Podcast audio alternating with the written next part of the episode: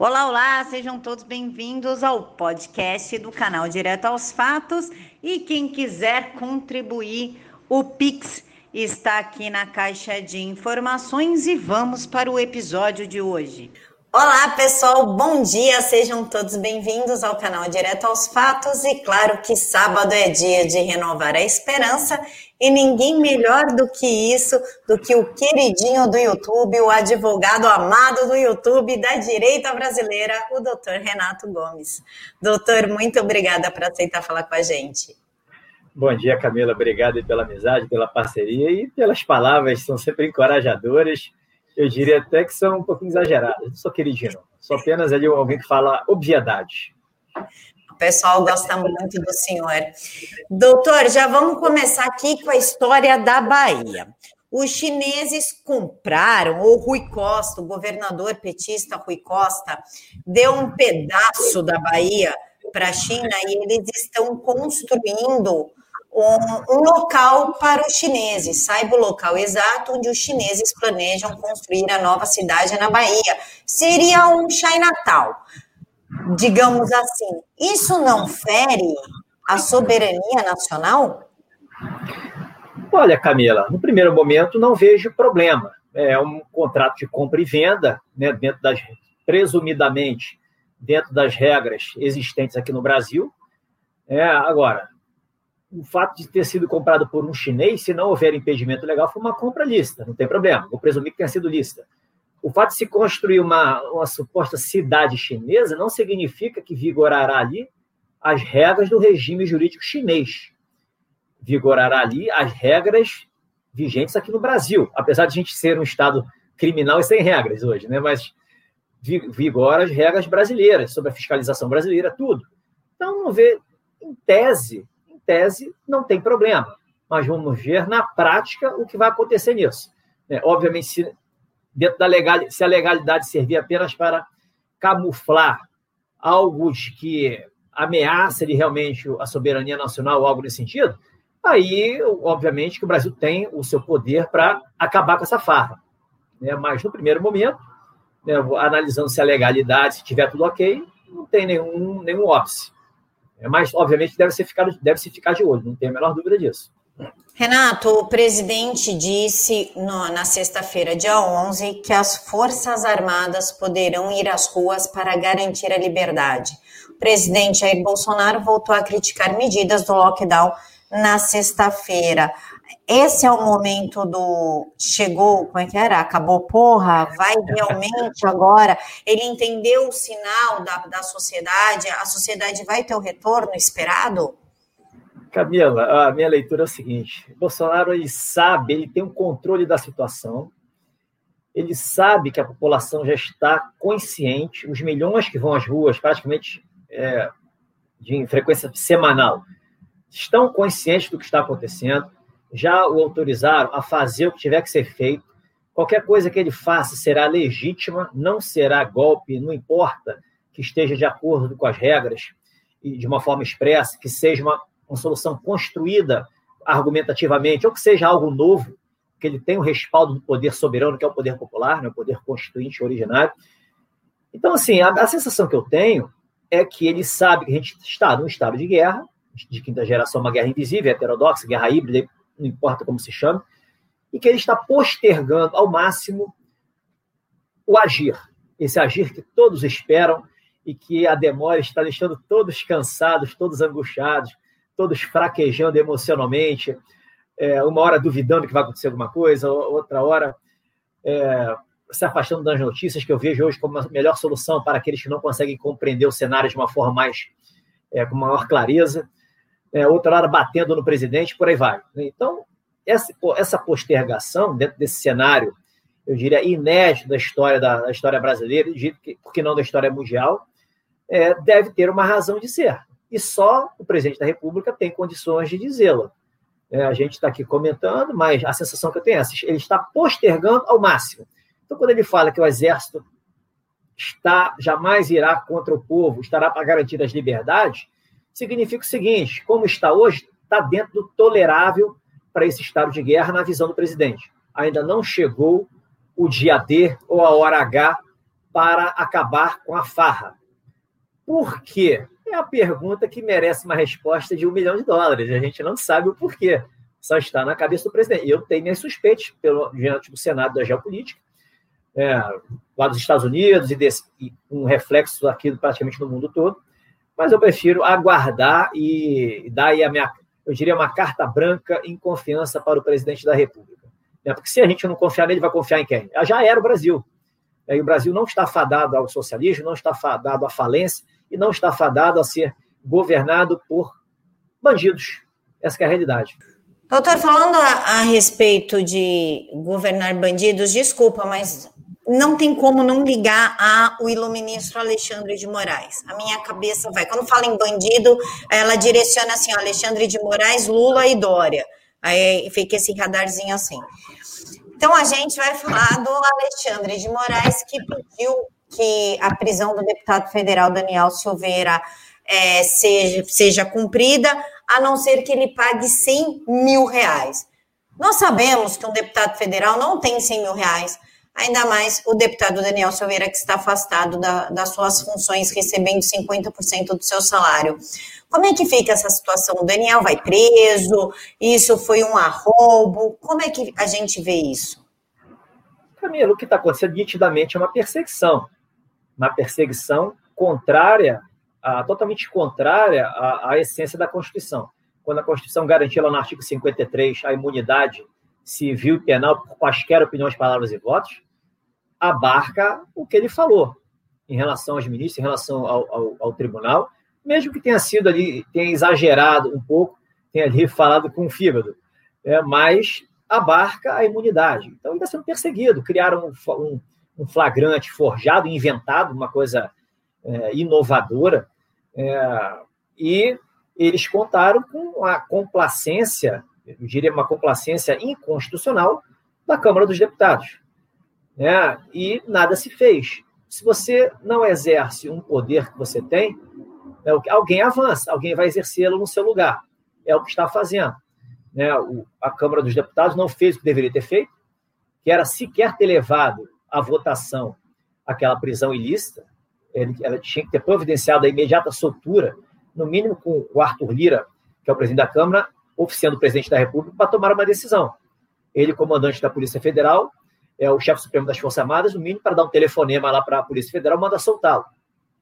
É, e mandar um aviso lá para o Supremo que não é assim que funciona. Existe uns, pelo menos deveria haver regras constitucionais é, passíveis de serem cumpridas pelo tribunal que se arroga o poder de guardião da Constituição. E é o poder legítimo, que está lá escrito, no artigo 102.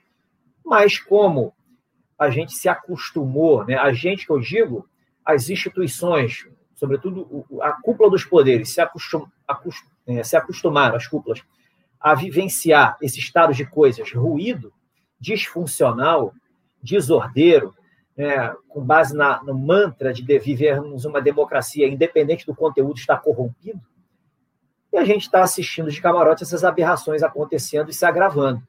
É, quando o Bolsonaro faz questão de frisar o resgate do artigo 5 até onde vai esse resgate do artigo 5 da Constituição?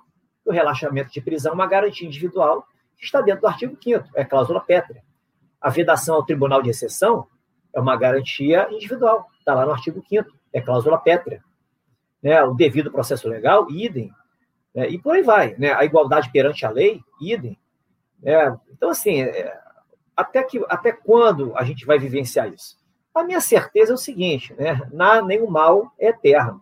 Isso que está acontecendo com o Daniel, eu diria é, que não terá um fim desejado pelos inimigos da pátria. Eu prevejo aqui, dentro do, que está, do cenário, desse cenário nebuloso que a gente está vivenciando, que o final para o Daniel será bom. Né? O que está acontecendo diante, do, é, diante é, desses avanços não tem como se sustentar por muito tempo. Agora, vamos falando do, da fiança. A fiança é um valor confiscatório, não é padrão aqui no Brasil esse tipo de fiança, por um crime inexistente. Né? E, e para quem supostamente violou ali o, o uso de uma tornozeleira eletrônica, tornozeleira, inclusive, que foi determinada de uma forma abusiva, arbitrária, é, então, assim, está tudo errado. Mas quem que está mandando hoje nas coisas aqui? Quem que está mandando hoje no país de uma forma ali praticamente escancarada, sem escrúpulos. Então, a resposta está aí. Inclusive, Renato, é, pediram a, a quebra de sigilo dos ministros, de alguns médicos, só do Adélio que não pode. De resto, pode todo mundo. Isso é certo? Pode ter essa quebra de sigilo, inclusive do general Pazuello? E minha outra pergunta é a seguinte: o Ivan Valente, que é conhecido como o deputado comunista milionário, quer obrigar o exército a punir o general Pazuello. Ele tem poder para isso? Para onde que as coisas estão caminhando? Olha, eu diria que as coisas estão caminhando para onde a gente quer, né? para o final. A gente está chegando no final. Vamos dizer que a gente está no clímax. Eu diria que a gente está no clímax daquele filme de, é, de trágico, né? que a gente está fica na dúvida se o final era feliz, né? o, a tragédia da vida real será, será consumada ou não. Vai haver ali o, algo milagroso, miraculoso, que vai fazer as pessoas dormirem bem. É, eu diria o seguinte: vamos lá, a primeira que você falou, quebra do sigilo, como está sendo feito, é óbvio que não. É ilícito, abuso de autoridade. Você só quebra sigilo de alguém se essa pessoa tiver implicada com algum indício de crime. Essas pessoas que foram lá foram na qualidade de testemunhas para prestar esclarecimentos. Elas não estão sendo investigadas de absolutamente nenhum crime cometido. Você vai quebrar sigilo assim, ainda por cima com, por vontade de senadores. É uma CPI tem poder de autoridade judicial, está lá escrito no artigo 58, parágrafo 3 da Constituição. O que seria autoridade judicial? Poderes de delegado de polícia e algum outro poder de um juiz, né? algum outro poder inerente a um juiz. Eu tenho minhas dúvidas, eu diria que só, apesar de estar escrito autoridade judicial, se restringe à autoridade policial. Por quê? Porque o relatório ali é encaminhado ao Ministério Público. Com aquele relatório especificamente, né, é, aquilo ali, teoricamente, tem que passar por alguém para ser dado encaminhamento. E o Ministério Público é quem vai avaliar a pertinência de você oferecer uma ação judicial. Que eles podem fazer politicamente é usar esse relatório para promover um, um processo de impeachment iniciado pela Câmara dos Deputados, que independe do Ministério Público. Então, mas dentro das regras do jogo, para você quebrar sigilo, você não quebra por vontade. Eu não vou quebrar o seu sigilo porque, porque eu tenho vontade e eu não gosto de você. É isso que está se fazendo. Né? As pessoas que terão o sigilo quebrado, em tese, são as pessoas que desagradaram em seus depoimentos, são pessoas que ligadas ao presidente e ligadas ao governo. Isso é, eu diria, isso é intelectualmente honesto, isso é coisa, eu diria, digna de um, de um regime democrático, isso é coisa que tem respaldo constitucional? A resposta é clara, não. Não, isso aí eu estou falando por mim, mas pode tratar qualquer pessoa decente. Todos vão falar que não. Não se quebra sigilo dessa forma. Qualquer juiz decente, qualquer membro do Ministério Público decente, delegado de polícia, agentes federais da polícia, qualquer gente que tem um, um, uma base de estudo jurídico que seja e seja intelectualmente honesto, e não seja um fanático ideólogo que quer porque quer derrubar o presidente para só voltar ao poder e voltar aquela baderna adiante, esse não conta. Mas qualquer pessoa decente, você pode ter certeza que a resposta será não. Em relação à, à vontade do comunista de, de punir o, o general não vai ficar à vontade. Isso é pirraça. Enquanto não houver uma reprimenda, a pirraça continua. Se você está com seu, seu filho no mercado, seu filho faz pirraça e joga no chão, ele vai parar de fazer isso a partir de que momento? Você vai ter que puxar a orelhinha dele. Vem cá, meu filho, não faz isso não, que a mamãe fica brava. A mamãe está passando vergonha por sua causa. Não está acontecendo isso. A pirraça ensurdece todo mundo. É o que a gente está vendo. Um monte de gente gritando deixa todo mundo surdo. E, e quando é muito barulho, você acaba enlouquecendo. Você, você acaba sendo um meio de tortura. A, a população hoje que está presenciando e vivenciando isso tudo que está acontecendo, ela está sendo torturada. Torturada é, emocionalmente. Porque não há nada que, até agora, que impediu esse pessoal de avançar o sinal. Quem impune é, uma transgressão militar são os próprios militares, é uma, é uma, uma medida interna corporis.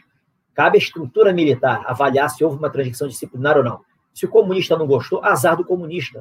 O comunista acionou a justiça. Se um juiz falar que ele tem que mostrar o processo administrativo, vai caber ao general lá do comandante do exército, ele vai querer ficar de joelhos com o juiz, se metendo na seara da esfera administrativa ou não. O que ele vai fazer? Ele vai ficar de joelhos e vai abrir o processo administrativo do Pazuello para satisfazer a sanha persecutória desses inimigos da pátria? Isso não é a atitude de um juiz. Né? Isso é a atitude de alguém tendencioso, alguém que não sabe os limites de suas atribuições jurídicas, nos limites de sua jurisdição. Então, eu não vejo, eu, por um lado, eu não vejo com bons olhos essa liberdade para é, que se deu aqui para se fazer é, acionar a justiça de forma temerária, é, é, transformando como um instrumento de guerra de quinta geração, esse ativismo judicial criminoso que a gente tem hoje. Por outro lado, eu vejo com bons olhos, porque, como eu disse, está chegando ao final da história. O Brasil não se sustenta como está. O Brasil jamais romperá esse, esse ciclo do atraso da estagnação com esse tipo de comportamento por parte de gente que deveria zelar pelo progresso do país e, na realidade, ele luta pelo atraso, pela permanência do status quo, ou melhor, pelo retorno do status quo putrefato que foi é, derrotado ali, pelo menos em 2018, em tese, né? mas ainda estão, ali é, relutantes em, em reconhecer o que está acontecendo. Outro fato que nos chamou a atenção, doutor, essa semana foi papel, o papel dos partidos políticos na modernização da governança e gestão pública. Nesta reunião, nós tivemos a presença de quatro chineses, os quatro do Partido Comunista Chinês, com a Gleisi Hoffmann, do PT, Juliano Medeiros, do PSOL, Bruno Araújo, do PSDB, o Kassab, do PSD, inclusive o Freixo abriu mão do PSOL para ir para o partido do Kassab, e os presidentes. Nesta ocasião, o, o PTB e o PCdoB tiveram a pachorra de se curvar à China e pedir desculpa à China em nome dos brasileiros. Até onde eu sei, eu não passei qualquer tipo de autorização para vagabundo comunista tá pedindo desculpa em meu nome, ainda mais para o país que criou esta crise é, pandêmica econômica no mundo todo. A minha pergunta é: o papel dos partidos políticos na modernização da governança e gestão pública? Nós estamos falando de Brasil.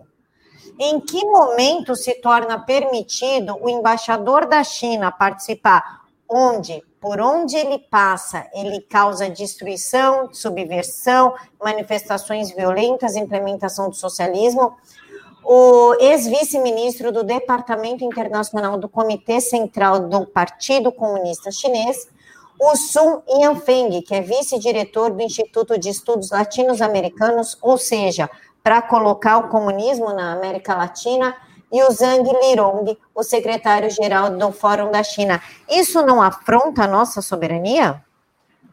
Olha, a gente vai ver na prática o que vai acontecer, mas assim, eu não li a lei, a lei dos partidos políticos, ali, até onde um partido pode servir de instrumento para esse tipo de coisa. Né? Agora, em relação a, a, essa participação de embaixadores e diplomatas de outros países, se estiver incomodando aqui, cabe ali ao Poder Executivo, que é quem se relaciona, é, o chefe de Estado especificamente, que é quem se relaciona com os Estados estrangeiros, tomar as medidas necessárias. É, mas as coisas estão correndo, estão fluindo como se nada de, nada de relevante nada de nenhum risco houvesse para a nossa soberania. E no momento, e, assim, na, a primeira leitura que eu faço, a gente está. Qual é a questão? A gente está vivendo é, nitidamente, é, a gente sabe né, o que está acontecendo em relação a essa pandemia, esses ataques propositais vindo de todos os lados, é, essa vontade de que se implante aqui a, a, a World New Order, né? A World New Order, por meio disso que está se. A, por meio dessa guerra assimétrica como instrumento, e a gente não vê nenhuma reação. Está tudo sendo aceito, tudo muito pacato. Então, qualquer coisa que vem ali de reuniões de partidos e ainda vindo entre, integrantes lá de fora, lá da Ásia, gera uma certa suspeita. Mas, assim, eu não vejo nenhum problema é, no primeiro, nesse primeiro momento é, dessas reuniões.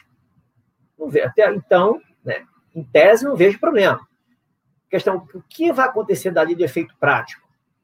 É, o que, é, como o partido pode ser instrumentalizado para realmente é, acontecer algo aqui dentro que afete a soberania nacional, ou que incide algum crime lá na Lei de Segurança Nacional, ou alguma coisa que contraria alguma regra constitucional. Então, uma coisa a gente está especulando, então não tem como se prever de antemão, né? mas não vejo com bons olhos o, o que, alguma coisa que possa sair dali. É, melhorar a gestão, que gestão? melhorar a gestão. É, alguém que realmente tivesse interessado com isso iria procurar o presidente da República ali e dar sugestões legítimas, realmente querer trabalhar para o bem do país, aprovar leis decentes, enxugar a máquina, né, acabar com esse ativismo judicial criminoso, fazer um, um dever de casa ali em prol da população, não ficar fazendo reunião com com gente olhinho puxado. Doutor, o que chama a atenção foi aquele vídeo do Dirceu falando que em 2023 eles vão voltar a estender a mão a Cuba.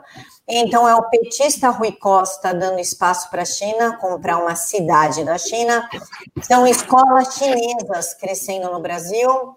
Reunião dos partidos com chineses para falar da modernização política e essa estranha certeza do Dirceu de que eles vão voltar ao poder em 2023, parece que se apoiando na, na estratégia, no expertise do Yang Yaming, que fez a Cristina Kirchner voltar para o poder na Argentina. Como que a gente pode enxergar isso? Eu vejo como um sonho de quem está fora da realidade. Eles pensam, esse pessoal não pensa, esse pessoal não enxerga o cenário como ele é realmente. Eles não enxergam. É, a sensação que eu tenho é que eles não enxergam a guerra de quinta geração. Eles, eles só veem é, as coisas acontecendo do lado deles e veem o, o, outro lado, efetivamente, o lado do bem, como se fossem compostos de inocentes, de coitadinhos, de gente que, que está do, é, dominado pelo politicamente correto, pela essa pauta daí da ONU 2030 que está sendo imposta agora abaixo de pouquinho em pouquinho, de uma forma homeopática, sobre, e, é, e de forma velada, inclusive, pelo, velada para alguns, mas escancarada para outros pelo ativismo judicial. Então, então, eles contam com isso.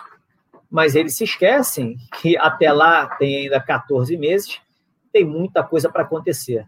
É, eu diria que se a gente pegar só o discurso do Bolsonaro, né, que em breve a gente vai extinguir o comunismo no Brasil, estamos chegando próximos ao ponto de inflexão, as Forças Armadas, já, nosso, meu exército, nosso exército jamais é, entrarão em, em, ação contra as liberdades, sim a favor do povo. Né, se a gente pegar ele falando que, então não chega para lá no Barroso, que falou que não, se tiver voto impresso, o STF avalizar, né, terá voto impresso. É, Deus chega para lá, não, vai ter voto impresso, ponto, que o STF avalizar. Então, assim, ele tem dado as mensagens, né? E as mensagens são claras, no sentido que o Gesiceu fala, a gente não deve levar em consideração. Apesar de é, deixar muitas pessoas temerosas, porque é, as aparências ou as evidências, é o que se chama, é, dão a entender e dão até, eu diria, uma certa, é, de uma forma justificável, que é a esquerda que comanda o país. Pela, pela hegemonia criada dentro das instituições públicas, das instituições privadas, né, organizações da sociedade civil e por aí vai. Então as pessoas ficam temerosas, mas eu não tenho a menor dúvida de que isso aí é, é, é muito passageiro, a gente está no final. Né? No final eu confio no que o Bolsonaro fala, por mais que eu discorde de muitas questões de comunicação, de muitas decisões que poderiam ter sido feitas se não foram, mas eu confio no presidente, eu sei que ele sabe de coisas que eu não sei, e que no final das contas ele não vai deixar isso acontecer. Até porque tem a questão de sobrevivência dele e da própria família. O que, que ele está sofrendo hoje? Como presidente da República. Imagina o que acontecerá ele saindo da presidência com base no golpe. Efetivamente no golpe, porque esse pessoal não tem condições de voltar ao poder no voto.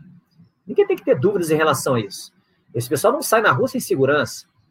É, só sai na rua com, é, cheio de é, seguranças particulares, ou é com jatinho privado, né, ou, ou, quando a população está enclausurada dentro de casa por ordem de um ditador local regional. Então ele se vale ali da, da, da liberdade de locomoção, de ir e vir, vou no hotelzinho bacana pegar um sol. Então, aí vale. É, mas eu não levo em consideração nada que esse pessoal da esquerda fala. Absolutamente nada. Para mim, é, é, nada disso vai se configurar. E a gente tem que esperar o tempo passar para ver se a gente vai acertar essa, esse prognóstico ou vai enxergar o Brasil comunista lá na frente, todo mundo sendo escravizado. Eu não vejo isso como factível. Credo, nem eu, Deus me livre.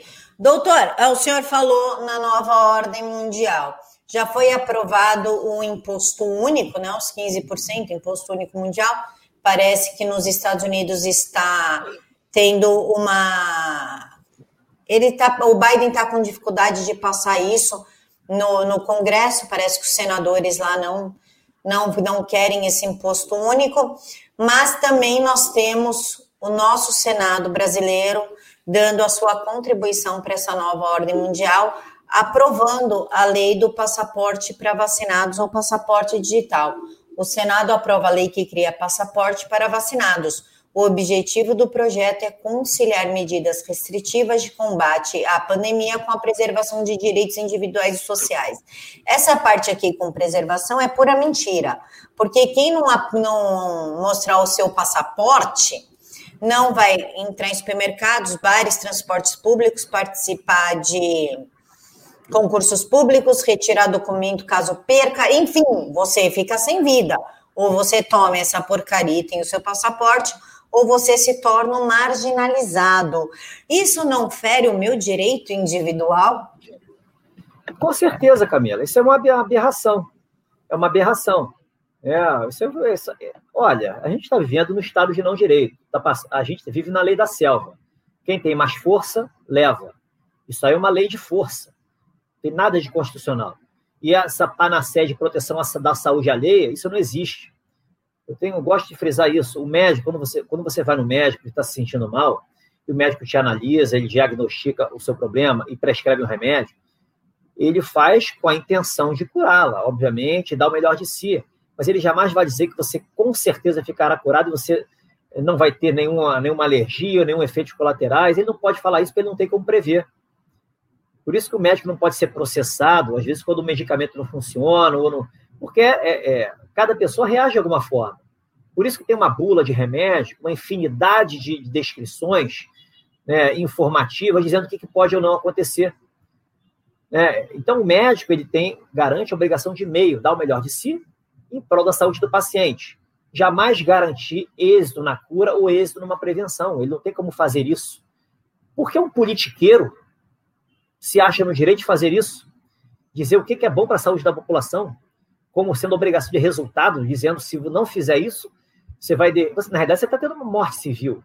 Isso é uma espécie de morte civil. Você perde sua, suas, a possibilidade de exercer suas liberdades, até seus direitos potestativos, que independem da vontade alheia, no âmbito do, do convívio social. É, isso passou na, no Senado, né, até onde nós chegaremos? Passou, o que eu sempre digo quando as pessoas me perguntam isso, né, o que fazer? A minha a primeira dica e mais importante é o seguinte: se você imaginar essa lei aprovada lá na frente e o estrago que ela pode ocasionar, caso não haja uma trava, e trouxer para hoje essa sua imaginação, você vai passar mal você vai estar sofrendo de antecipação, você vai entrar em depressão, você vai ficar irritada, você vai somatizar de alguma forma, psicossomatizar de alguma forma. Então, assim, não se angustie com isso. Espere as coisas acontecerem. Vamos ver o que o presidente fará. É, o presidente, ele frisa sempre, é o bastião das nossas liberdades. Ele, as Forças Armadas. O nosso país jamais será vermelho, nossa bandeira será, jamais será vermelha. E a gente tem que confiar no que ele está falando. Né? Se esse passaporte chegar, for aprovado pela Câmara, vai chegar nele. Né? O que, que ele vai fazer? Presumo que ele vai vetar. E se for derrubado esse veto? Essa lei é criminosa. Essa lei é criminosa, é uma lei para ser ignorada. E ele, como chefe de Estado, tem o dever de enfiar essa lei goela abaixo dos criminosos que a aprovarão.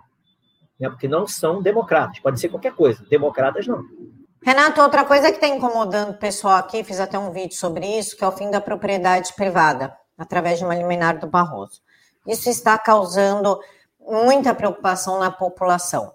A matéria é a seguinte: é, Gilmar Mendes interrompe julgamento sobre suspensão de despejos na pandemia.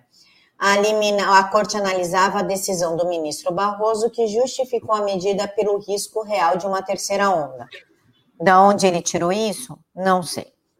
E isso impede que as pessoas, por exemplo, o dono desse prédio, tire essa quantidade de vagabundo daqui, que estão de pendurados com bandeiras vermelhas aqui. É, o, cara que alugou a casa, que vive do, do dinheiro do aluguel, não tem nenhuma renda, somente o dinheiro do aluguel. Ele também não vai receber esse aluguel, não vai viver, mas também não pode despejar a pessoa a gente está presenciando uma, um precedente para colocar a nossa propriedade privada com finalidade social, que é aquela que o Boulos defende? Camila, a gente está chegando no ponto de inflexão que o Bolsonaro está falando. Não existe a decisão do Barroso de 42 páginas, não tem nada de direito ali. É tudo floreio, tudo retórica. Tudo é princípio. É saúde, princípio da princípio da proteção à vida, é princípio disso, princípio daquilo, e blá, blá, blá, dignidade humana. Não tem nada, nenhuma regra concreta dizendo assim, nessa situação de pandemia, né, se houver invasão de propriedade, as pessoas não tiverem para onde ir, e blá, blá, blá, blá, blá, blá, blá, está autorizado né, a suspender as ações de reintegração de posse, as ações de despejo sumário e blá, blá, blá. Não existe essa regra. O que existe foi uma invencionice de um juiz que hoje está acima da lei e que inventa o direito de acordo com a sua conveniência, de acordo com a sua ideologia, e, se puder, para derrubar com intenções, eu diria, inconfessáveis, é, republicanas inconfessáveis contra o presidente da República e contra o governo. Então, é, isso faz parte do jogo, faz parte da guerra de quinta geração. E ele se expressa muito bem, é uma pessoa educada, ele tem óbvio que ele tem conhecimento, mas ele não usa o conhecimento dele como deveria usar, né? infelizmente. Renato, se eu falasse para você que o ministro Marco Aurélio alertou para o Supremo Tribunal Federal parar de interferir em outros poderes. Quando a gente tem acesso a esse tipo de informação, Marco Aurélio alerta o Supremo Tribunal Federal a não interferir em outros poderes. Quando a gente tem esse esse choque de realidade vindo de um ministro, significa que eles estão percebendo que alguma coisa de ruim vai ruim para eles, não para gente. Vai acontecer se eles continuarem desafiando a forma que eles estão? A matéria diz o, seguinte: o ministro Marco Aurélio, do Supremo Tribunal Federal, criticou a corte por atuar de forma a invadir a competência de outros poderes, por atender pedidos de pequenos partidos que, segundo o ministro, visam fustigar o presidente Jair Bolsonaro. A declaração ocorreu durante uma entrevista do ministro a um podcast do jornal O Globo, publicado na sexta-feira, no dia 11. Marco Aurélio está para se aposentar, inclusive. Como que a gente pode ver isso? É tipo o Marco Aurélio falando, cara, eu vou me aposentar, mas vocês vão rodar lindo se continuar nessa empreitada, ou do tipo, meu, dane-se, nem tô mais aí, vou falar mesmo. Como a gente é, lê essa fala do, do Marco Aurélio, que está calado aí faz tempo? Olha, eu vejo, Marco Aurélio está saindo já 5 de julho, mas eu vejo muito mais como um senso de oportunidade de, de mostrar ali que ele ainda restou nele é, responsa, um, um, grau de responsabilidade, é, algo, algo inerente ao que deveria ter em qualquer juiz, em qualquer pessoa que exerça o cargo na magistratura.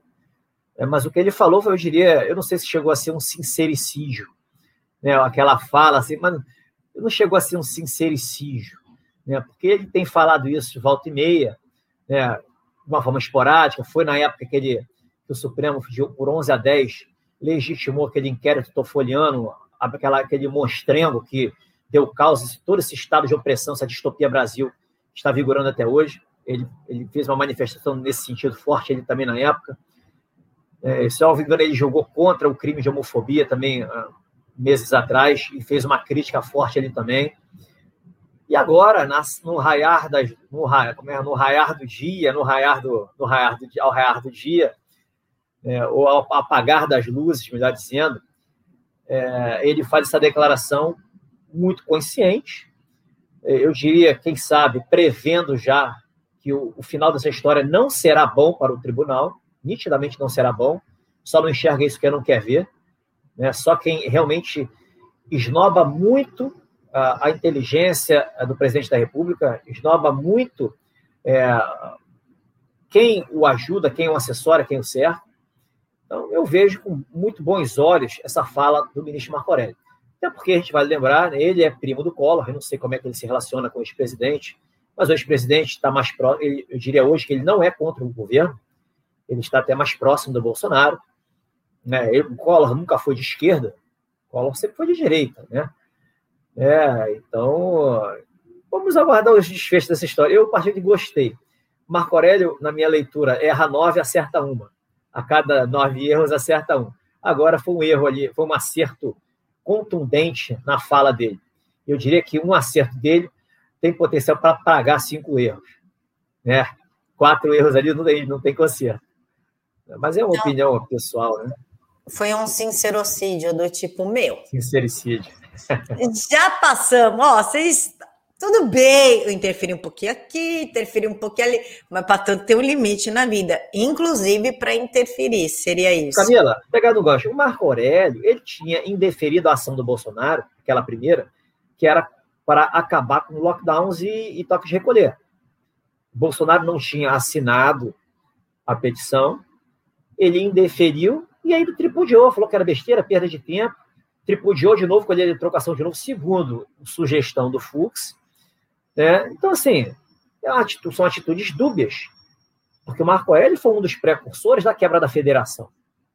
Ele foi um dos que decidiram, né, é, dizendo que o presidente da República não podia nada e que tinha que dar poderes para governadores e prefeitos tocar esse terror no país.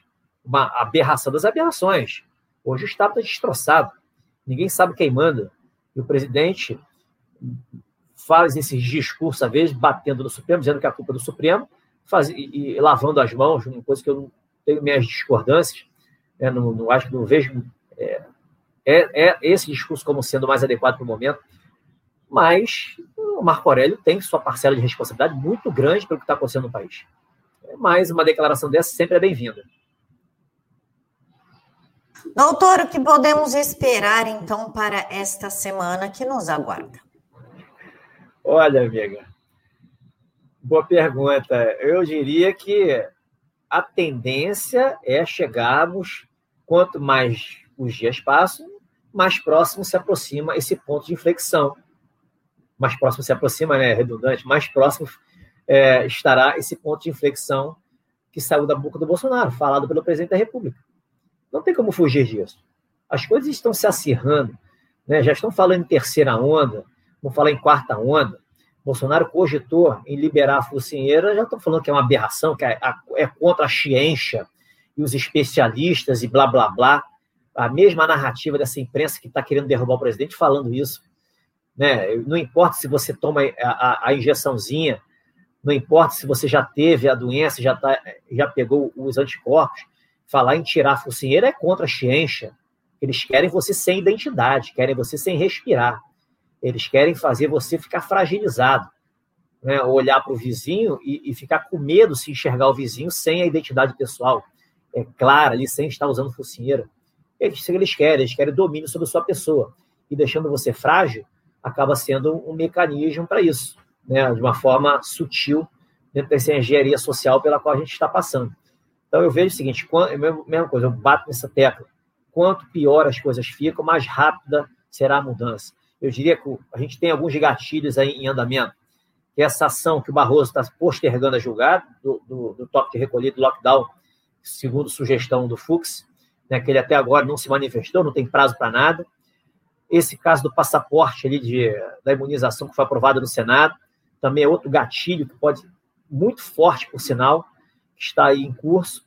Então, assim, é, eu tenho certeza que no final das contas a, a, a gente vence essa guerra né? Mas o, até o, o, que mais a gente, pelo que mais a gente terá que passar, né, para chegar naquele momento de respirar, aquele ufa, aquele quando chegará esse momento? Por enquanto está todo mundo apreensivo. Né? Parece que você está tá dando aquela montanha-russa, aquela, aquelas montanhas-russas gigantes. Você está tenso. Quando você acabou, você relaxa. Né? E durante, você está gritando. Oi, naquelas descidas violentas, você até berra, né? Você extravasa. Hoje nem berrar a gente pode. Então eu diria que aquelas montanhas russas, aquelas montanhas russas, são muito mais ali saudáveis do que propriamente o que a gente está vivenciando hoje. É, hoje a guerra, essa guerra que está vivendo, ataca as mentes, ataca a mente das pessoas. E quando ataca as mentes, ataca direto, faz as suas emoções, faz as suas emoções ficarem, é, eu diria, em desequilíbrio. Por isso que as pessoas sofrem, as pessoas não entendem. E você, em desequilíbrio emocional, você perde a sua capacidade de raciocínio e de discernimento. Você não consegue compreender o que está acontecendo. É isso que está acontecendo hoje. Para mim, está muito claro. Mas confiança sempre. Confia no presidente. Não há em quem o outro a quem confiar. Não há terceira via. Quem fala em terceira via eu diria que é o joio, faz inteiro o joio, é, não é trio, é joio, que tem que ser varrido do cenário também, é, não está consciente do que está acontecendo, tem valores distorcidos, né, tem muito, pensa muito mais é, no poder político do propriamente em fazer um país grande, transformar o país, a pátria do evangelho e coração do mundo, como já é programado para isso desde sempre. Então eu vejo com bons olhos nesse sentido. Quanto pior, melhor, mais rápida a mudança que a gente deseja. E enquanto isso, cada um tem que olhar para dentro, cuidar das suas próprias emoções, evitar pensar com o fígado, é, evitar agressões, xingamentos, você não leva a nada, você não resolve nada. É, é o desafio que a gente está. A gente está aqui batendo papo, às vezes fala uma coisa que desagrada, né, vem uma agressão de outro, sem problema. E a melhor forma é ignorar, é, interpretar como sendo inconsciência, não levar nada para o lado pessoal e seguir a nossa vida. Mas o objetivo sempre de esclarecer e levar ali um, as pessoas à reflexão. É, em muitos momentos eu uso a estratégia do Johnny Walker com a Activia, né? Johnny Walker keep walking. Continue andando, a Activia todo mundo sabe que, que causa. Então você toma um com Activia e segue tua vida. Doutor, rede social, canal, telefone, endereço, caixa postal, Orkut, Messenger, o que quiser dar aí. Renata R. Gomes, é, YouTube, Instagram, Telegram, Signal e o Bom Perfil também, que é o, eu diria que é, será o substituto do Facebook, é o Bom Perfil. E Renata R. Gomes Oficial, que está aí na tela, Instagram e no Twitter. E quem quiser meu, minha, a minha trilogia, 1.500 páginas de esclarecimento para fazer pensar e desmistificar esse sistema de direito político que a gente tem aí, só mandar um zap para mim. É 21 DDD 999 89 9657. Repete o telefone, doutor. 21 999 89 9657. Só para esclarecer que o livro do doutor não é um livro é, capítulo 1, capítulo 2, capítulo 3, não, são textos que aí você fala, deixa eu tirar essa dúvida aqui sobre ativismo judicial. Isso, o volume, o volume 1 e 2 são vários artigos sobre temas independentes, você não precisa ler na ordem. O volume 3, o ideal é ler na ordem, mas também pode ler por par. Parte 1 trata de decisões judiciais. Como é que você identifica uma decisão como arbitrária, uma decisão como fundamentada? Quais são os critérios que se tem para avaliar isso? E sempre com muitos exemplos para pessoas entenderem. A parte 2, se você não quiser ler a parte 1, um, pode pular. A parte 2, é o, eu diria que é o tema do momento. Ativismo judicial, ditadura da toga, tudo que está é, ligado a isso, correlacionado a isso, sempre com muitos exemplos, causas, soluções, né? Pode pular direto para a parte 2. E a parte 3, eu juntei mais meia dúzia de artigos também que tem relacionado com o tema do livro, pode também pular para a parte 3 se quiser. Pessoal, muito obrigada pela, pela companhia de vocês, pela ajuda, por todo o apoio que vocês dão no canal. Claro que eu vou pedir para vocês curtirem e compartilharem o vídeo e se inscreverem no canal do Dr. Renato, que o link está aqui na caixa de informações, é o primeiro link. Eu encontro vocês hoje às 10 horas da noite com um quadro novo junto com a Cissa Bailey, ela que veio aqui no canal falar dos e-mails do Fault, vocês adoraram ela.